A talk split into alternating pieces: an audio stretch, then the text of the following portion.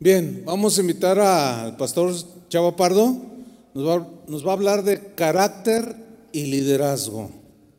Así es que, Chava, todos tuyos.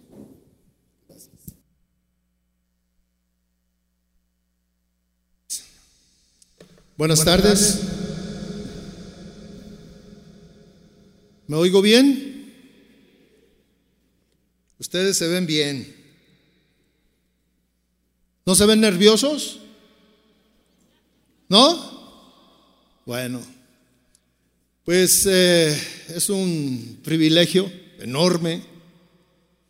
Eh, es mucha la confianza que el pastor deposita en nosotros, especialmente en mí, en, en pararme aquí frente a ustedes, hombres de Dios, mujeres de Dios, que aman, que sirven, que están pendientes de la palabra de Dios. Y bueno, este es un gran reto para mí estar aquí y, traer un mensaje, un mensaje que pueda impactar nuestra vida, la vida de todos. Eh, tal vez yo contrario a, a lo que este, el hermano Daniel nos dejó a la mitad, vamos a tener que invitarlo a que continúe con esto. Este, yo traigo un mensaje muy corto, entonces te pones abusado y te subes para continuar, porque fíjese que este, cada uno de los pastores iba tocando puntos y yo iba eliminando de lo que traía aquí. Entonces ya me quedan como unos 10, 15 minutos para compartir con ustedes. Pero en este breve tiempo yo quiero que nosotros reflexionemos eh, en recordar que, que, la palabra que nosotros enseñamos, eh, y no solamente la que estamos enseñando hoy aquí, los pastores que han venido, sino lo que nosotros enseñamos a nuestra congregación. Eh, también tiene una aplicación en nuestra vida. También aplica para nosotros, para, para ti, pastor, y para tu esposa que está aquí. Eh, eh, yo admiro a cada uno de ustedes que vienen desde lugares distantes. Como también extrañamos a muchos pastores que no pudieron venir por la razón de la, de la contingencia pastores que ya tenían boletos incluso comprados y que a última hora este, resultaron este, positivos. Y, bueno, les mandamos un, cariñoso saludo y les decimos que los extrañamos, pero eh, este desafío de ministerio eh, que nos invita a revisar nuestro carácter, el carácter que Dios está formando en cada uno de nosotros y que eh, sin pensarlo, mis hermanos, tal vez nos ha convertido en los líderes, en los líderes del rebaño. Yo quisiera repasar eh, la vida de un gran líder de la iglesia primitiva y, cómo su liderazgo impactó a jóvenes pastores, cómo lo que él hizo impactó a gente que, que, quiso, que, que quiso ser lo que, él, lo que él era, que quiso hacer lo que él hacía. Y que este, este líder, este pastor, eh, se vio rebasado en, las actividades que él hacía, eh, de tal manera que su trabajo era levantar iglesias, pero llegó un momento en que, en que fue rebasada la obra y, y, gracias a Dios que hubo gente que más allá de que él quisiera enseñar para levantar, sino que ellos vieron lo que él hacía, ellos vieron lo que él enseñaba y vieron que había una congruencia entre estas dos actividades que los impactó tanto que quisieron hacer lo mismo, quisieron ser igual que él. Yo quisiera que eh, leyéramos lo que Pablo, un, líder, eh, le escribe a Tito. En Tito capítulo 1, versículo 4, dice así, a Tito, verdadero Hijo según la fe que nos es común, gracia y paz de Dios Padre y de Cristo Jesús nuestro Salvador.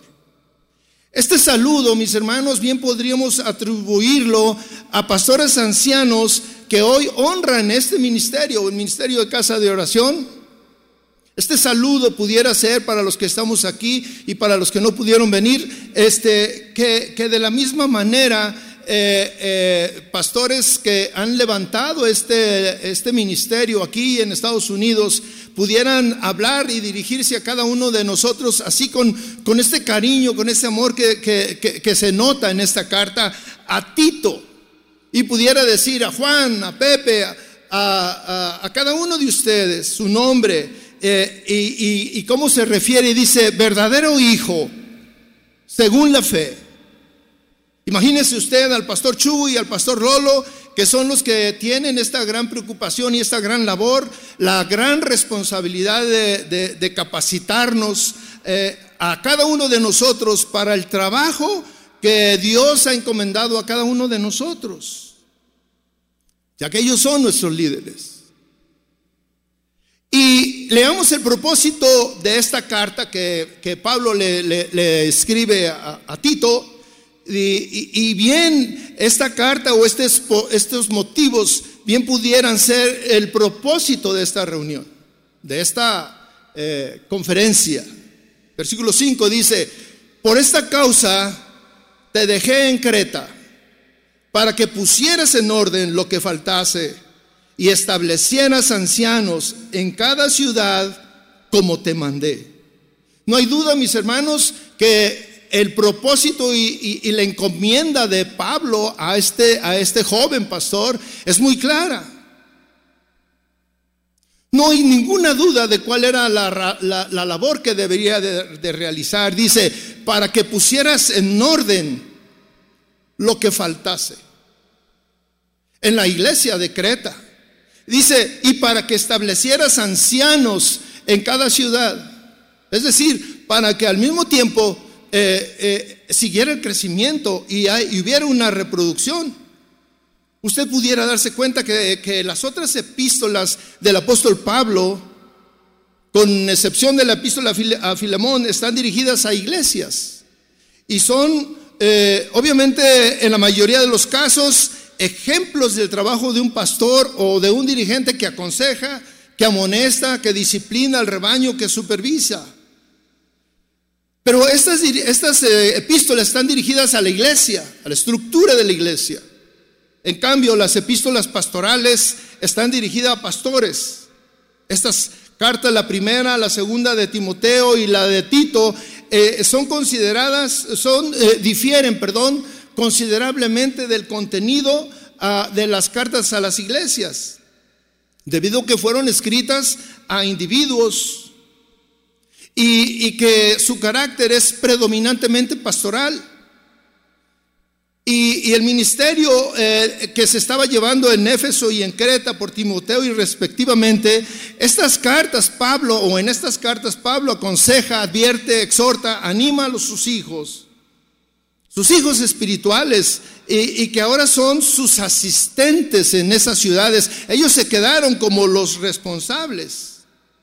Pablo, echando mano de su abundante conocimiento de la fe y de sus experiencias en el trato con hombres, iglesias de diversos tipos, les da amonestaciones y les da direcciones eh, que deben de hacer estos ministros jóvenes. En este caso, sus responsabilidades incluían escoger y nombrar hombres competentes en estas iglesias y también eh, incluía desenmascarar y desarraigar las tendencias herejes y dirigir y disciplinar la fe y la conducta de los recién convertidos. Entonces el tema principal eh, de esta carta es de, es de consejo de un supervisor de mayor edad para su joven pastor. Timoteo y Tito eran hombres jóvenes que ocupaban un lugar íntimo y cariñoso en la confianza del apóstol, así como mm, usted cuando se dirige con los pastores, los líderes de, este ministerio, que pues podemos tener la misma confianza que Pablo tenía o que Timoteo y Tito tenían con, con su pastor, con Pablo. Pablo les había asignado la responsabilidad de dirigir a las iglesias cristianas de Éfeso y Creta, respectivamente. En ambos casos, la iglesia era una pequeña isla de cristianos transformados. Estaban en el inicio del crecimiento. No había iglesias como las que hoy conocemos, de miles. Eran, eran pequeños. Estaban estas iglesias rodeadas por un gran océano de paganismo y de corrupción moral. Y mis hermanos, la tarea era, era una tarea colosal, mantener la integridad del movimiento cristiano en medio de semejante ambiente. Pablo no podía desconectar ni su mente ni su corazón de los eventos que ocurrían en estas dos ciudades. Había que nombrar obispos y diáconos. Pero no podían eh, eh, nombrar a cualquiera. Les da una serie de requisitos que debían de llenar para nombrarlos. Eh, especialmente debían de ser hombres de integridad probada, destacada.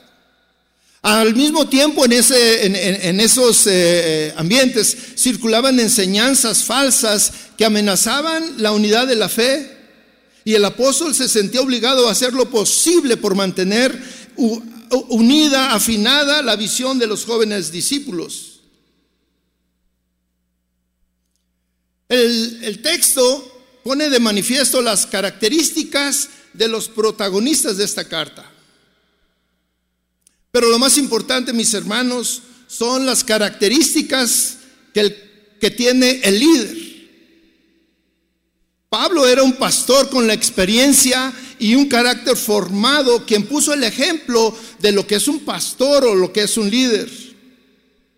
Y este ejemplo deberían de imitarlo sus jóvenes discípulos.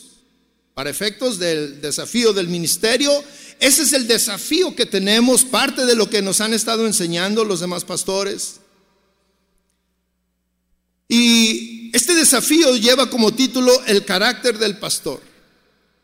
Su carácter, tu carácter, mi carácter.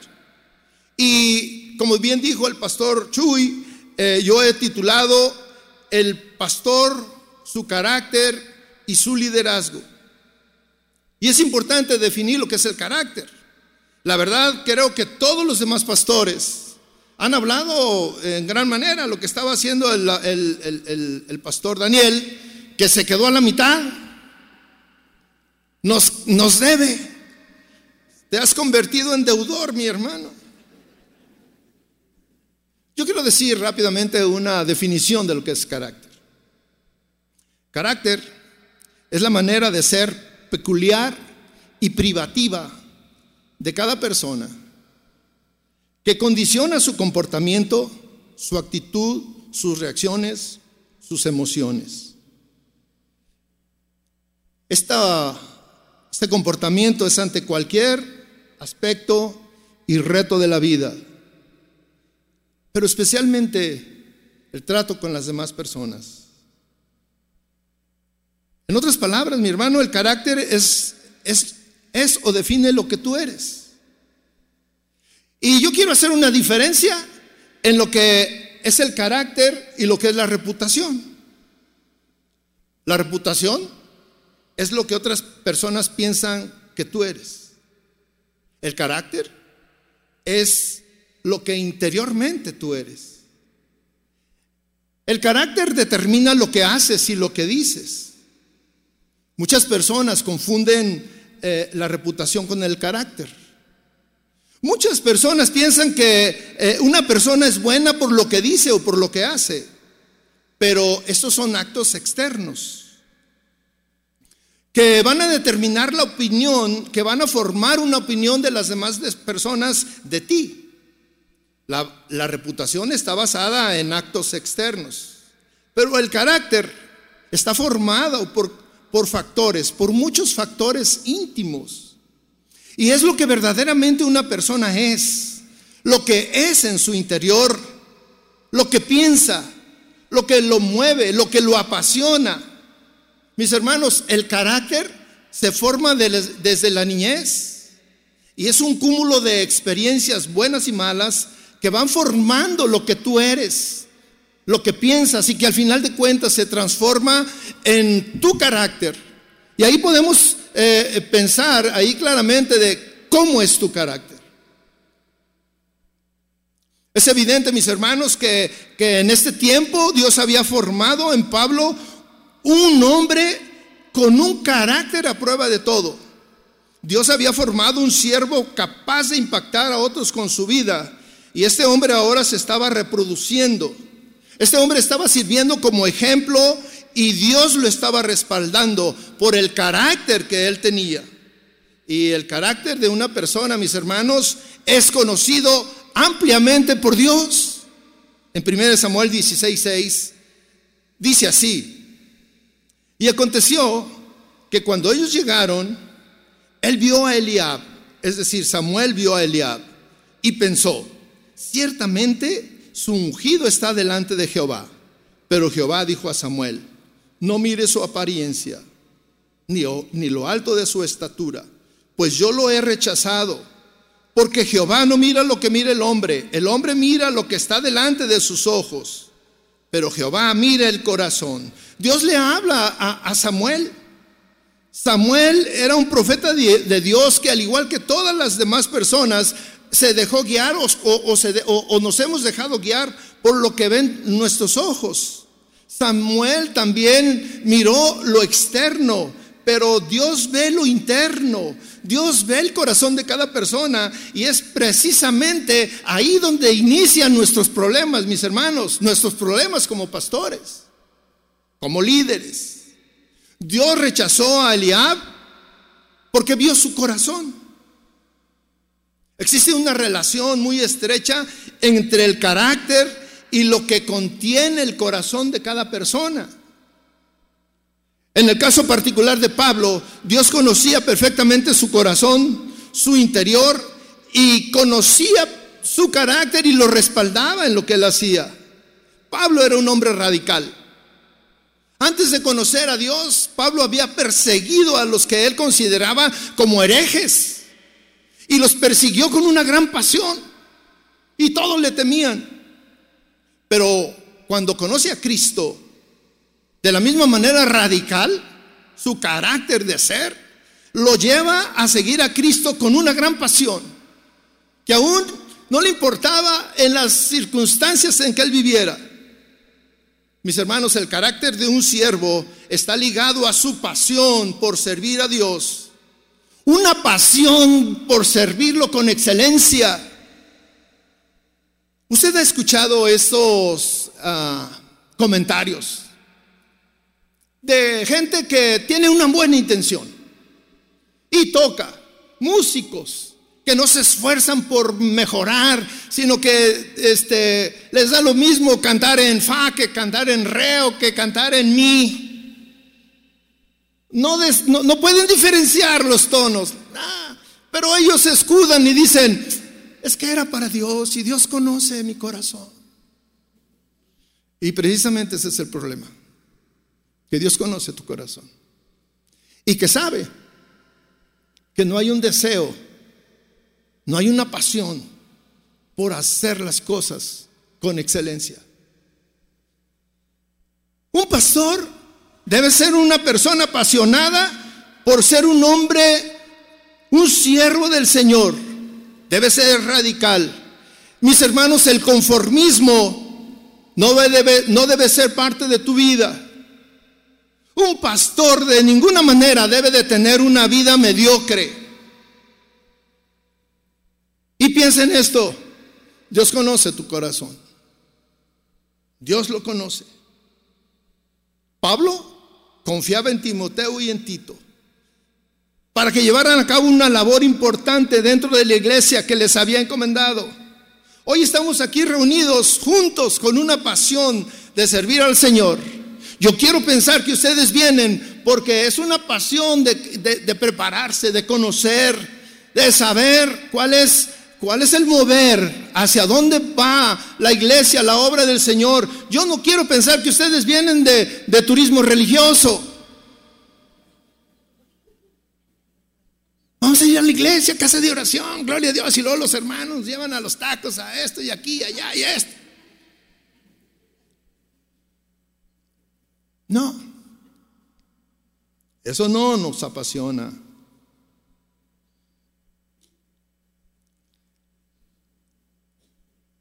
Hay una gran responsabilidad, mis hermanos. Cada uno de ustedes dejó su ciudad para venir a prepararse, escuchar. Que Dios ponga en ustedes una semilla en medio de todo este mar de, ideas, de, enseñanzas. Dios nos esté hablando a cada uno de ustedes y estemos tomando lo mejor, lo que dice, lo que dice aquel, para aplicarlo en mi vida. Porque cada uno fue dejado en una ciudad con una encomienda. El reto, todos tenemos un reto. El reto es que somos los líderes en la iglesia. Y como le dijo a, a, Tito, perdón, Pablo a Tito, para que pongas orden en la iglesia, para formar a los líderes, a esos hombres que te van a acompañar en la conducción del rebaño. Tenemos una doble tarea, ser pastores y ser líderes. Pero no estamos solos. 1 Corintios 11, el mismo Pablo, fíjese lo que dice, sed imitadores de mí. Así como yo de Cristo. Mire que, con qué tranquilidad y, y confianza alguien puede decir, sean imitadores de mí, como yo de Cristo. Y también me viene a la mente esas ideas, esos pensamientos que luego eh, alguien que no está bien en su vida, que anda batallando y dice, ay hermano, eh, no se fije en el hombre. Usted ponga sus ojos en Dios. No te escudes en eso, hermano. Tú eres el líder. Tú eres el modelo a imitar. Cada uno de nosotros incluso debemos de tener un modelo a quien imitar. Pablo se pone como modelo. Imiten de mí lo que ven. Y tal vez no tanto lo que digo. Pablo imitaba a Cristo. Y él, Pablo se pone como un ejemplo que, que deberían de imitar sus jóvenes discípulos. Pablo era el líder que guiaba a estos pastores. Definamos lo que es el liderazgo, mis hermanos.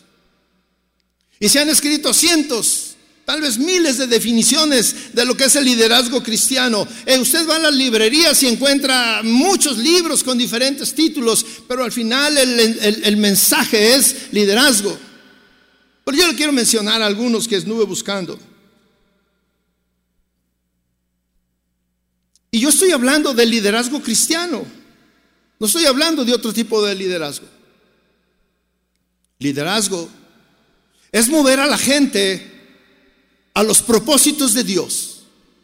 Moverlos a que hagan los propósitos de Dios. Liderar es mover a la gente de donde ellos están a donde Dios quiere que estén. Es el liderazgo. El pastor o pastores que lideran una congregación necesitan caminar con Dios de una manera íntima. Necesitan dejarse guiar por esa brújula que se llama Biblia. Necesitamos conocerla. Y no solo esto, mi hermano, sino que el pastor tendrá que conocer a sus ovejas para saber dónde están para saber cómo están y para saber cómo dirigirlas. Dirigirlas a Dios, a los propósitos de Dios. Mis hermanos, liderazgo es influencia. Es la habilidad de una persona a influenciar, a motivar a otros a seguir su ejemplo. El mejor ejemplo de, de liderazgo es Cristo. Jesucristo afectó el carácter de los discípulos hasta el punto que luego de su muerte, cuando él ya no estuvo, quisieron seguir porque Dios los había afectado. El ejemplo que vieron los impactó de tal manera que dijeron, nosotros vamos. Y la labor era tremenda. Corría riesgo su vida. Y sin embargo ellos estuvieron dispuestos a seguir el ejemplo de su líder. Los impactó. Es, significativo, mis hermanos, que el impacto que Jesús tuvo sobre esta gente sin preparación, que eran eh, de las clases bajas y que impactaron a las clases altas. Y su influencia, su trabajo, continúa hoy después de tantos años. El verdadero liderazgo trata de crear un cambio en otros para que a su vez esos otros impacten a otros. Entonces, mis hermanos, el liderazgo es la habilidad que tiene una persona que ha sido escogida y preparada por Dios para estimular a otros a que imiten su ejemplo, hasta llegar incluso a pagar el precio que se necesita para alcanzar la meta que Dios ha trazado que Dios te ha trazado. Mis hermanos, el pastor ha sido elegido por Dios y eventualmente ha sido preparado por Dios para que sirva de ejemplo. Y estos eventos nos sirven para prepararnos, porque somos ejemplo de una congregación y, debemos de estar dispuestos a pagar el precio, pero mire, esta disposición no es un convencimiento donde tú dices, estás ahí y dices, ay, si es necesario, tengo que pagar con mi vida. Señor, prepárame. Señor, dispón mi corazón para si viene el problema, yo esté dispuesto. No, no es, una, no es un convencimiento, no es un autoconvencimiento. El estar dispuesto es es algo que, va surgiendo. Y cuando estamos ante el problema, no le sacamos. Seguimos firmes en nuestras convicciones.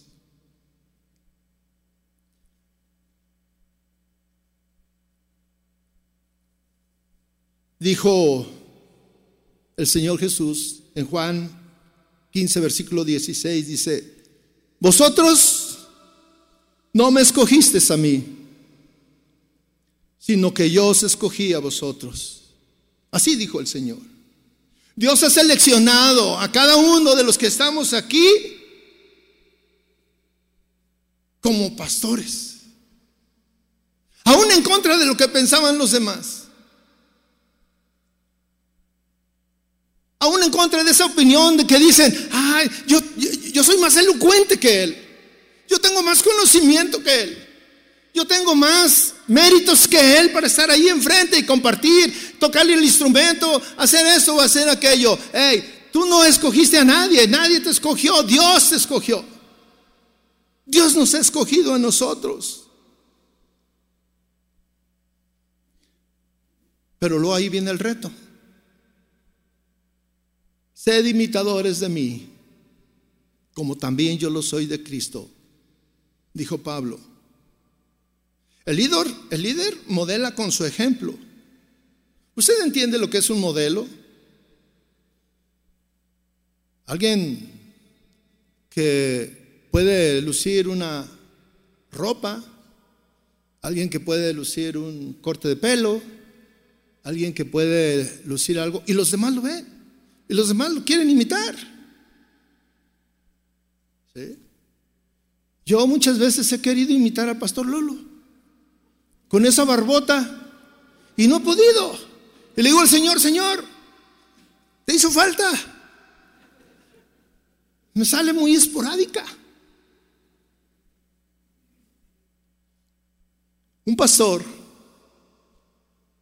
incapaz de modelar lo que enseña o predica es una contradicción. Un pastor incapaz de modelar lo que enseña o predica es una deshonra para el cuerpo de Cristo, mis hermanos. Mis hermanos, los las iglesias, tu iglesia, Y las iglesias no solo están necesitando buenos predicadores, no solamente necesitan buenos predicadores, mis hermanos están demandando buenos pastores. Predicadores uno, pastores otro. Están demandando líderes a quien imitar. Hace unos días me enteré de una iglesia por aquí, eh, platicando con un amigo, y me dijo, este, en alguna ocasión me dijo, oye, ¿cuánto me cobras por ir a predicar los domingos? Le dije, ¿por qué? Dice, es que nos quedamos sin pastor. Y necesitamos a alguien que vaya a predicar. Hay iglesias que contratan predicadores, pero que en la semana no los ven. No saben de ellos. Y me dijo, está fácil, nada más vas a predicar, este, vas al servicio dos horas y ya, te doy tu lana. Y yo dije, pues, tiéntame. ¿O qué? Hay, quien, eh, hay iglesias que contratan músicos para dirigir la alabanza, pero que en su corazón no tienen eh, ningún rasgo de, de levita. Las iglesias necesitan, mis hermanos, no necesitan buenos predicadores.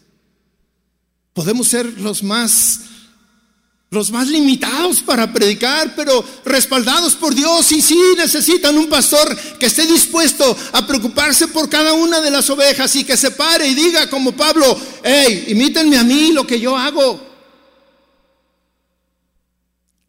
Pastores que amen a las ovejas. Pastores que tengan una pasión, esa pasión que existió en Cristo. Por eso dice, imítenme a mí, dice el Señor. Señor tenía una pasión por las ovejas. Tenía un amor por las ovejas. Tenía una pasión por las multitudes, por sus necesidades. El Señor se replicó en Pablo.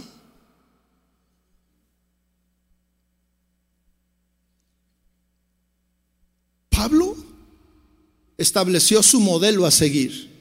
Y dijo, mi modelo a seguir es, es Cristo. Por eso cuando enseña dice, yo soy imitador de Cristo y ustedes invítenme a mí. Hoy en día existe una gran contradicción de algunos pastores y líderes que lejos de amar a sus ovejas, que lejos de preocuparse por sus necesidades, no conocen a sus ovejas, desconocen sus necesidades pastores con una actitud de indiferencia, indiferencia por atender las necesidades de su rebaño. La Biblia habla de un rey, un rey de Israel que mostró gran indiferencia por la nación que gobernaba. En Primera de Reyes eh, encontramos la historia de Acab, Acab fue el séptimo rey de Israel. Reinó 22 años.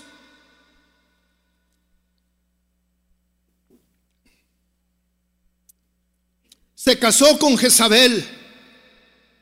Jezabel era la hija de Baal, que era el rey de Tiro. Jezabel era una mujer ambiciosa e idólatra. Por su influencia, fue introducido en Israel el culto a Baal y a Astoret. Pero ¿cuál era la actitud de Acab? ¿Cuál era la actitud ante las necesidades, ante la problemática que estaba sufriendo la nación? Primera Reyes 18:41 está el profeta Elías y el profeta Elías va y habla con Acab y le dice Acab a, Elías, le dice Elías a Acab, perdón. Le dice, sube, come y bebe, porque una lluvia grande se oye. Acab subió a comer y a beber. Y Elías subió a la cumbre del Carmelo y postrándose en tierra, puso su rostro entre las rodillas. Mire, dos actitudes diferentes ante un problema. ¿Por qué le dice Elías a Acab, sube, come y bebe? Le dijo esto porque era lo que Acab hacía día con día. Acab subía a comer y a beber. Acab estaba en una situación cómoda, era el rey, no le faltaba nada. Cuando había una gran necesidad entre el pueblo, Elías, por, el contrario, fue a postrarse delante de Dios.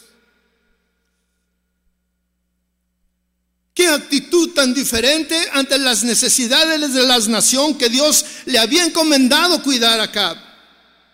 La preocupación de Acab era cuidar, era comer y beber. Una actitud de indiferencia. Una actitud de indiferencia. Él estaba preocupado por él, por lo que él hacía. ¿Qué es ¿Qué es la indiferencia?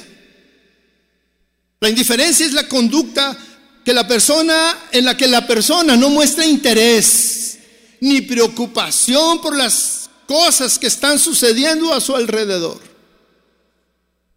Le voy a mencionar algunos sinónimos de indiferencia. Indiferencia es frialdad, apatía, insensibilidad, desinterés. Pero existe una, una definición que aparece en el diccionario que yo quiero compartir con usted. Esta definición usted la puede encontrar en el diccionario secular, ahí está. La indiferencia es el punto medio entre el aprecio y el desprecio.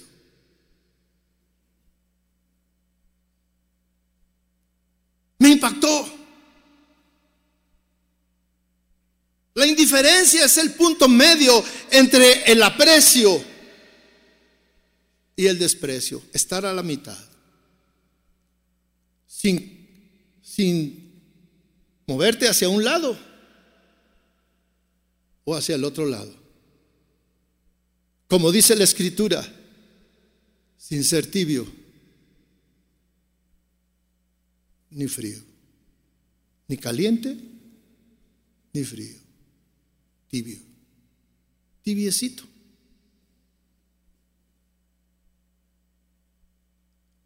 Yo pregunto, mi hermano, y recuerda cómo, cómo sucedió con aquel hombre.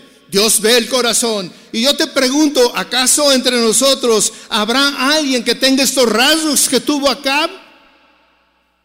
que solo se preocupaba por sí mismo, mis cosas, mis intereses, mi comodidad.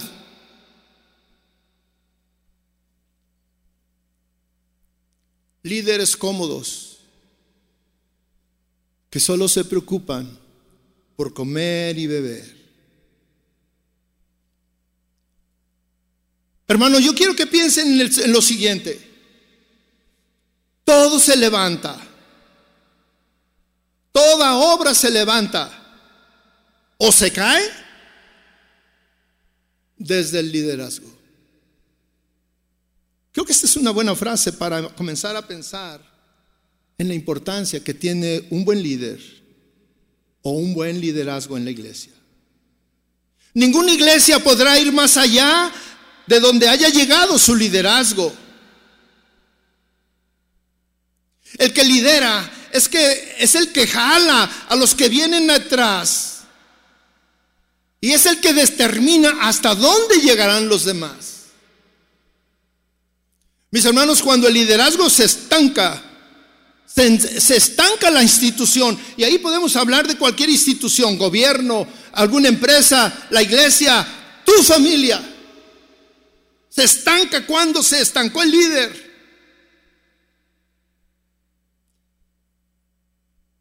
La institución que cae lo hace a partir del liderazgo que la dirigía. Y con frecuencia, con mucha frecuencia, este colapso se produce debido a que hay grietas en el carácter de aquellos que están liderando en ese momento, grietas en tu carácter. grietas en tu carácter.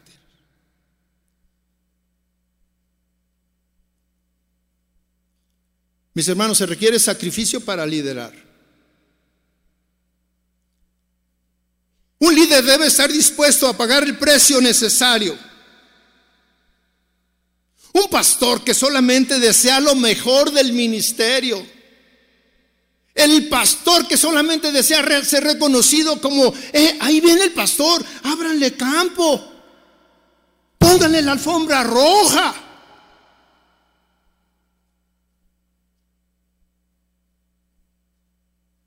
Un pastor que desea solamente lo mejor del ministerio,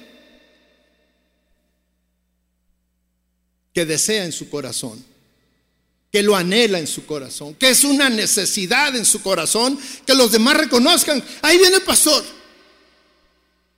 Y vienen y te dicen, ¿qué onda mi chava? Y tú dices, ¿cómo que mi chava? Soy el pastor.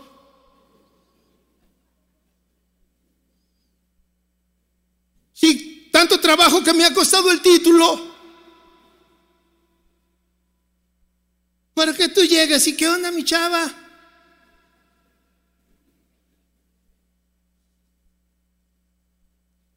Pastores que solamente desean los privilegios del pastor, los beneficios del pastor. De aquí nace la, esa esa corriente de, del Evangelio de la Prosperidad. Mis hermanos, usted vea la vida del Señor Jesús, que es nuestro ejemplo. Usted vea la vida de Pablo, que es nuestro ejemplo.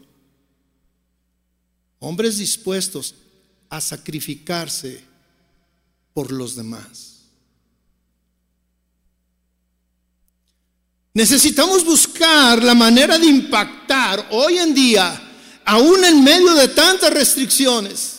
Hay un conformismo en tantos, en tantas iglesias, mis hermanos, que solamente se conforman con ir a predicar el domingo. Entre semana no hacen nada.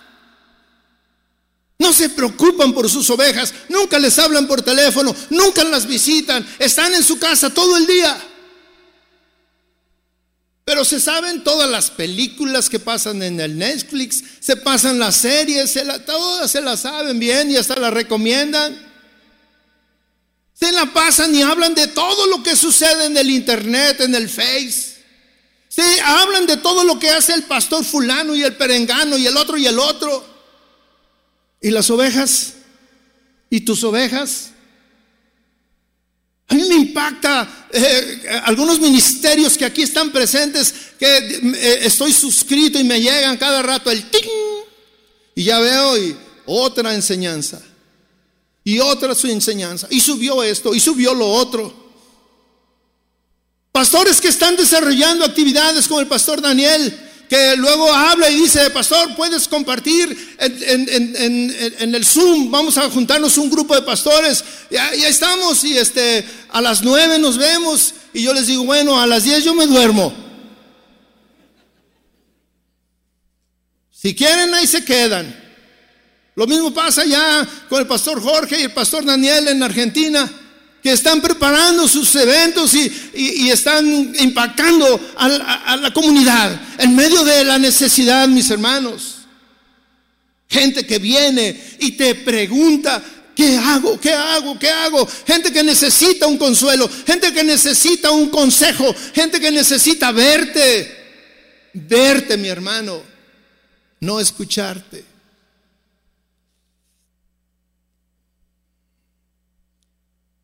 Mis hermanos, ni siquiera la segunda persona de la Trinidad se atrevió a actuar por sí solo cuando estuvo aquí en la tierra. La segunda persona de la Trinidad es Jesucristo, mi hermano. Y él no hizo lo que quiso.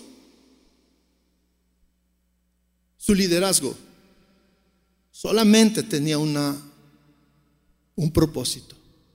Solamente tenía una razón. Los propósitos de Dios cumplir los propósitos de su Padre. Y, Pablo le dice a Timoteo, a Tito, en el versículo 5, capítulo 1, le dice, por esta causa te dejé en Creta. para que pusieses en orden lo que faltase y establecieras ancianos en cada ciudad como te mandé. Y por esta razón hoy estamos aquí, mis hermanos. Hay una causa por la que el Señor nos trajo aquí. Una causa por la que tú estás como líder de tu congregación. Hay una causa por la que Dios te ha puesto como modelo. Un modelo que tu iglesia tiene para imitar. El modelo supremo es Jesucristo. Después, Pablo, Pedro, Juan, Santiago, los ocho que mencionó Daniel, que nos hicieron falta otros muchos, pero todos ellos eran el ejemplo.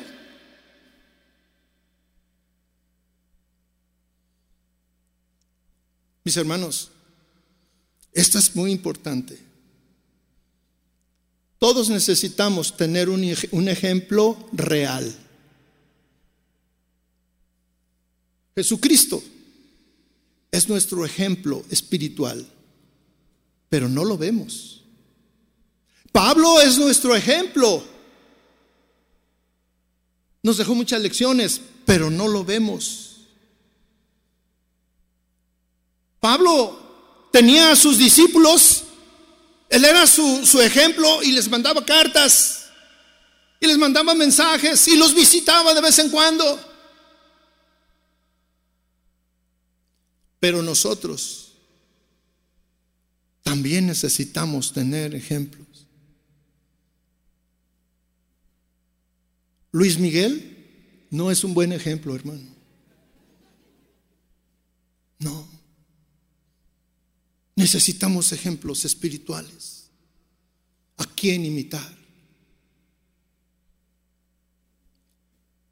Lo quieran o no, este ministerio, Casa de Oración, que está formado por eh, eh, dos organizaciones muy definidas, Estados Unidos y, Latinoamérica, y tenemos dos ejemplos muy, muy claros, el pastor Chuy y el pastor Lolo. Ellos son nuestro ejemplo. Ellos son los que han eh, este, promovido este evento, esta convocación, este desafío. Vamos a desafiar a nuestros jóvenes pastores a la labor que se les ha encomendado en cada una de las ciudades, en cada una de las iglesias donde ellos están. A que pongan orden en lo que hace falta. Y hay un orden establecido en algunas cosas, pero hace falta en otras. Y por eso estás tú ahí, pastor. A que, a que levanten hombres íntegros. Y ahí vienen todos los requisitos que debe de tener uno de estos hombres que le van a acompañar en la labor de, de guiar a la iglesia.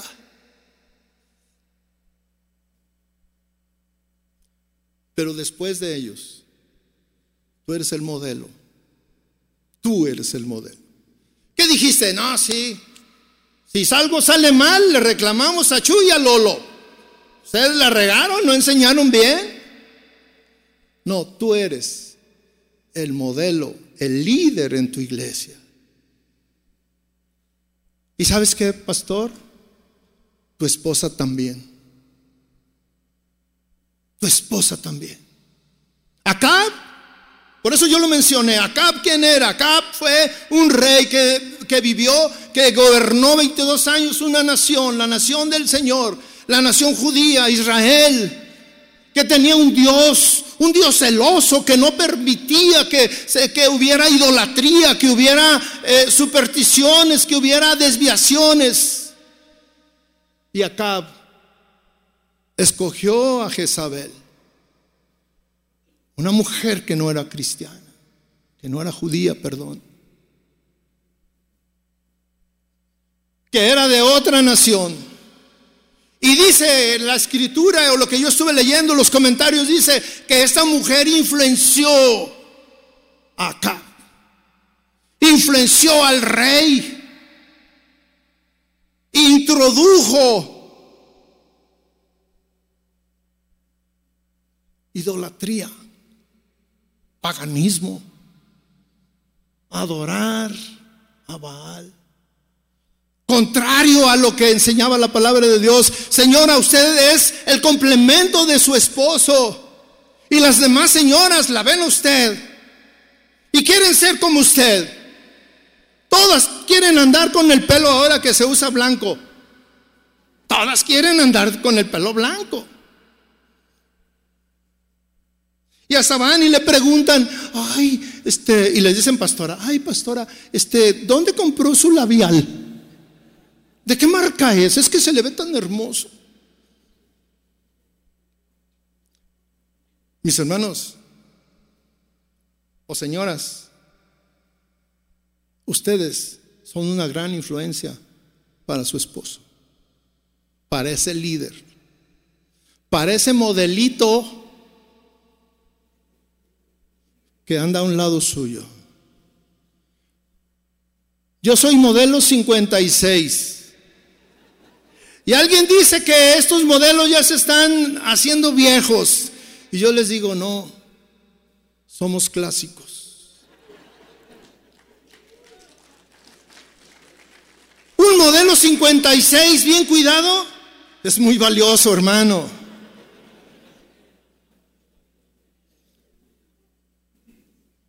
Pero mi esposa es una influencia tremenda para mí en todo.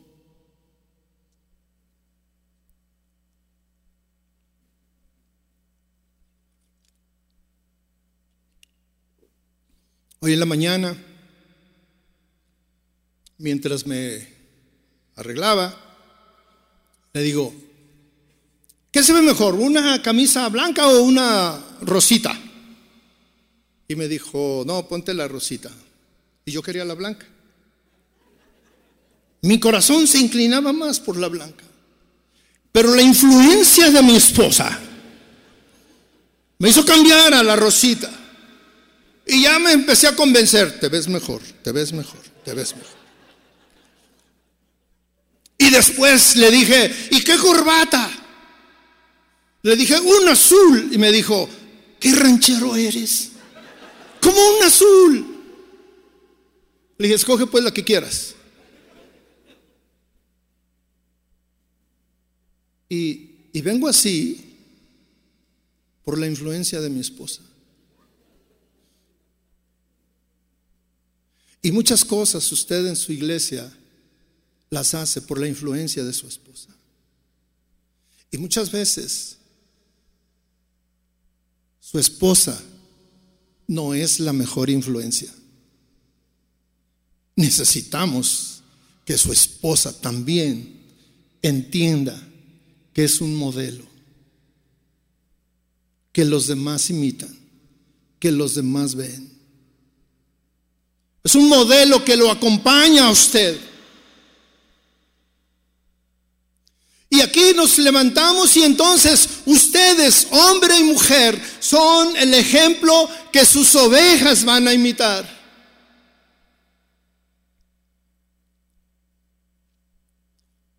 Yo quiero concluir. Si eres un pastor conformista, si eres un líder conformista, ya te conformaste como estás. Con esos cinco que van, con esos diez, ¿para qué más? Luego sube la chamba. Si eres un líder o pastor mediocre, si no hay pasión en tu vida por lo que haces, si eres un pastor o un líder indiferente, así mismo serán tus ovejas no te quejes.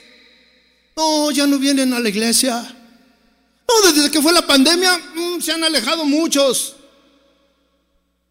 No, es que les da lo mismo, prefieren quedarse allá en su casa, estar eh, ahí en, la televisión, en chanclas y todas estas cosas, sin bañarse todo el domingo ahí, pero eh, están ahí cómodos. Que son apáticos. Y nos quejamos, no, esos cuates andan en sus ondas. No, andan en sus ondas. Pero mi hermano, ¿no te has puesto a pensar que tal vez son apáticos porque tú eres apático. ¿No te has puesto a pensar que si son conformistas es porque tú eres conformista? Ve la vida de Pablo. ¿Cómo era? Activo. Activo, andaba aquí, andaba allá y no le importaba caminar distancias, no le importaba nada. Él andaba predicando, motivando a los demás a que se salieran de donde estaban y llevarlos a donde Dios quería que estuvieran. Esa era la pasión que tenía este líder. Nada de tranquilos, es mejor que nos critiquen porque a este cuate mm, todo el tiempo quiere estar con cursos, con enseñanzas, y todo el tiempo quiere estar hablándonos por teléfono, todo el tiempo quiere... Mejor que diga, no, ya no le hablo porque luego me va a comprometer a que haga algo. Me va a comprometer a que cambie mi vida.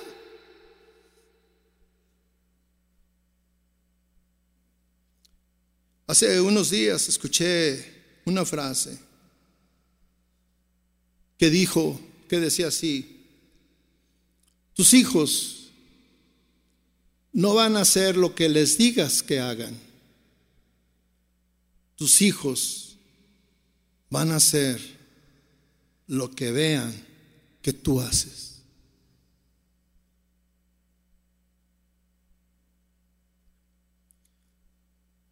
Hermano pastor y líder, tus ovejas de la misma manera no van a hacer lo que tú les prediques. Van a hacer lo que te vean que haces. Y muchas veces lo que hacemos es una contradicción con lo que dice la palabra de Dios.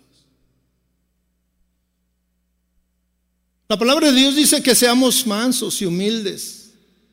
Hay pastores que son bravos y arrogantes. Como decían ayer, así soy. Así son en mi pueblo. ¿Y qué? La palabra de Dios dice que el, el líder, el pastor, conoce a sus ovejas. Más allá que conoce la Biblia. Que, que, que, el domingo se aventó un sermón. No, no, no, ni Spurgeon. Es más, hasta Calvino se andaba convirtiendo. Pero que en la semana lo encuentras jugando golf o recorriendo las plazas comerciales. Que no tiene tiempo para conocer a sus ovejas.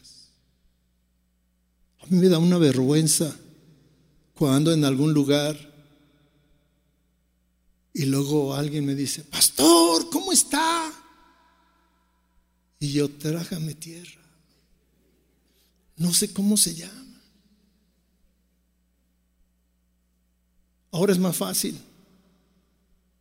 Es más fácil eh, pasar desapercibido este desconocimiento. Ay, es que no te conocía con el cubrebocas. No te, no te ubicaba bien, hermano, pero sí, ya sé, ah, sí, tú vas a la iglesia, claro que sí.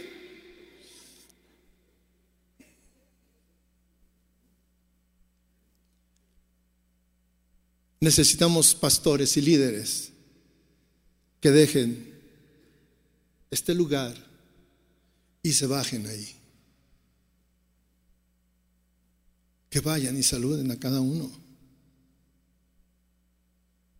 Si fuera, si pusiéramos este ejemplo con, el, eh, eh, eh, lo pasáramos al ejemplo del pastor, es, el pastor es aquel que se baja de, de estar sobre la roca mirando alrededor, ¿qué pasa?